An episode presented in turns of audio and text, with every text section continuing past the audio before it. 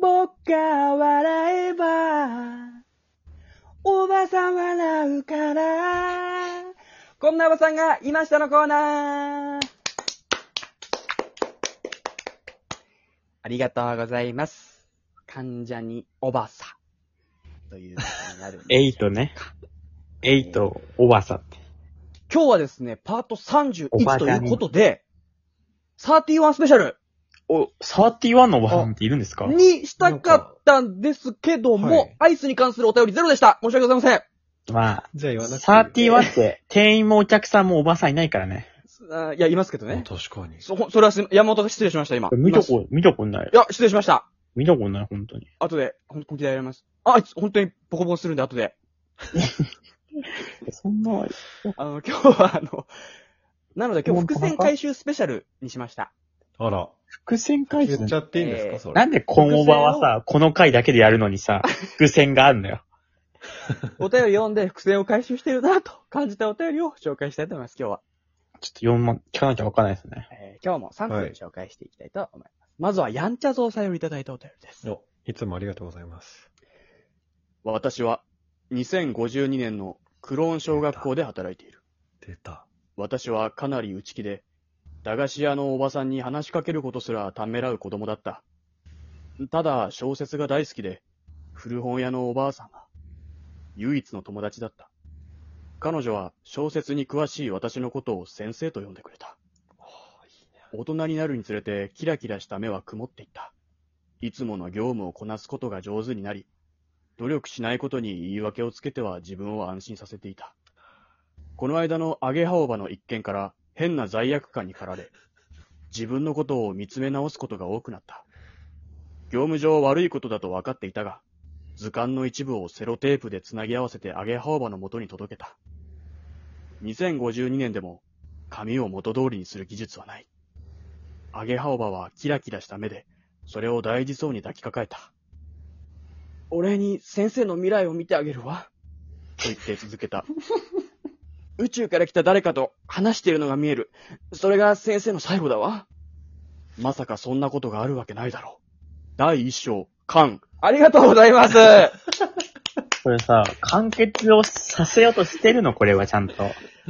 なんと、おばさん苦労小学校シーズン1が完結しました。全5話でした。ありがとうございます。あこれちょっと前回ね長かったよ前回小林くんいなかったんですけども、ちょっと聞いてあ、みまやっしたぱそうだよ。前回ね。俺、アゲハオバがちょっとあ、わかりませんでしたか。飛んでたな、その回。わかんないとしたら小林がもう聞いてないのよ。俺たち聞いがてくれないと、それは。小林、まあおさらい俺たちが二人で撮ってるから聞いてないでしょ。あ、おさらいをすると、 30? 30 30なんですよ。前あ回ねあ、30聞いてないわ。二人だけ聞かないのよ。 30代聞かないことできる全然ファンじゃないじゃん。まあおさらいすると前回ね、施設長がアゲハオバの昆虫図鑑ビリビリに破り捨ててしまったんですね。はアい。ゲハオバそれがなぜかっていうのは、あの、聞き返してください、小林くんは聞。きます。で、楽し今回みにしてセまロしハたン。で繋ぎ合わせて、アゲハオバに返したんですね。で、お礼に未来を見てくれたんですね。そしたら宇宙からまた何者かと話してるのが見えるよ。毎回あらすじ、毎回あらすじ説明するの、これ。それが先生の最後だよって教えてくれたんですね。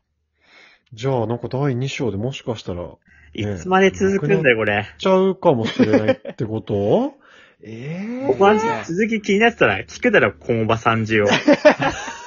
それ、演技だ。俺いたっけと思ったんだよね。いないで、のなよんとね、聞いてないんだよ、俺たち二人の会のやつを。これ伏線や回っ収ぱスペシ記ャルです。憶弱すぎて皆ささ。僕の話聞いてくださいよ。はい。すいません。これ伏線回収スペシャルですよ、今日。え、伏線回収してました冒頭のね、駄菓子屋のおばさんに話しかけることすらたまよ、た、ためらう子供だったってあるんですはいよ。はいはい。これ本当に以前、もう以前も以前、めちゃくちゃ前なんですけど、やんちゃぞうさんから、駄菓子屋のおばさんに話しかける勇気が出ず、きなこ棒や糸引き飴を買えない少年がいましたという、お便りが届いてたんです。もう伏線回収です、これは。おばさんじゃなくて少年だったやつだ。少年だったっていうの、一個異質なやつありましたよね、異質なお便りが。少年の。おでも解釈は皆さんに任せたいんですけども、完全に伏線回収です、これは。う。うわ、じゃあ、その少年の物語なんだ。そうなんですね、これ未来の小ど学う校。なんでしょうそれは、まだわかりません。最初から貼ってる伏線じゃなくて、適当にこう散りばめて後から伏線って言い張るタイプの人だ。いるんだよ読な者に見つけてもらうやつだ。そう最初からね、これを伏線でじゃなくて。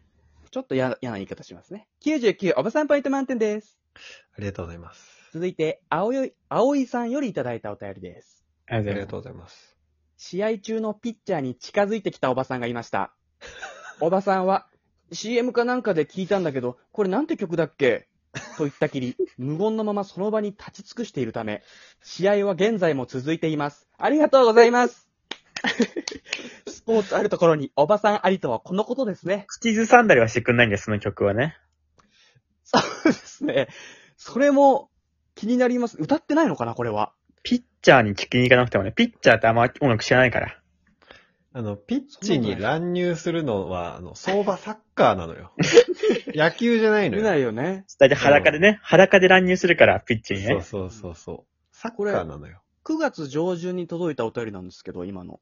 はいはいはい。これさっき5分前に調べたら試合まだ続いてました。これまだやってます。ダゾーンでも見れるんで見てみてください。すいません。これちなみに、伏線はどう回収してるんですかあ、あそうだそうだ。苦戦ですよね。これはですね、半年前くらいにいただいたお便りなんですけども、これ、うん葵さんからいただいたお便りじゃなくて、板尾つつじさんという方からいただいたお便りだったんですけど、おー。ふふと思い出したんですけど、はちょいっと読みますね。はい。はいはい。一旦えー私はゴルフ場で立ち尽くすおばさんを見たことがあります。あ、はい。ゴールカップの付近に立っていて邪魔だったのですが、ゴルフの正式ルール上、偶然敷地内に入ってしまったおばさんは動かすことができないという決まりだったので、そのままプレイしてしまいました。プレイしました。ほんと迷惑なものですね、ということだったんですよ。えこれだね。ね、野球もそうだったってことなんですよ。おばさんが入ったら動かせない。だから試合が続く。あの、お取り押さえられないんですよ、おばさん誰も。だから試合が終わらないんですよ。これ伏線回収してるんですもうか完全に回収してますね。なんか、無理やりワンピース。無理やりではありません。。回収してます。いい加減にしてください。99おばさんポイント満点です。お、おはようございまありがす。とうございます。続いて、関さんよりいただきました。はい。